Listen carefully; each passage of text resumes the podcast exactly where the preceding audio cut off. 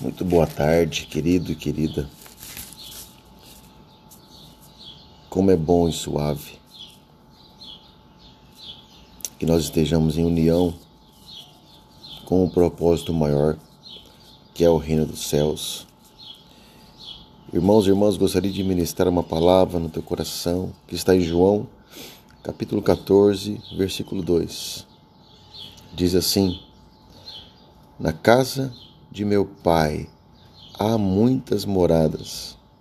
Se não fosse assim, eu não teria dito, pois vou preparar-vos lugar. Querido e querida, nós temos um lugar no céu, onde o nosso Pai de todos está. E Jesus já nos preparou o nosso lugar,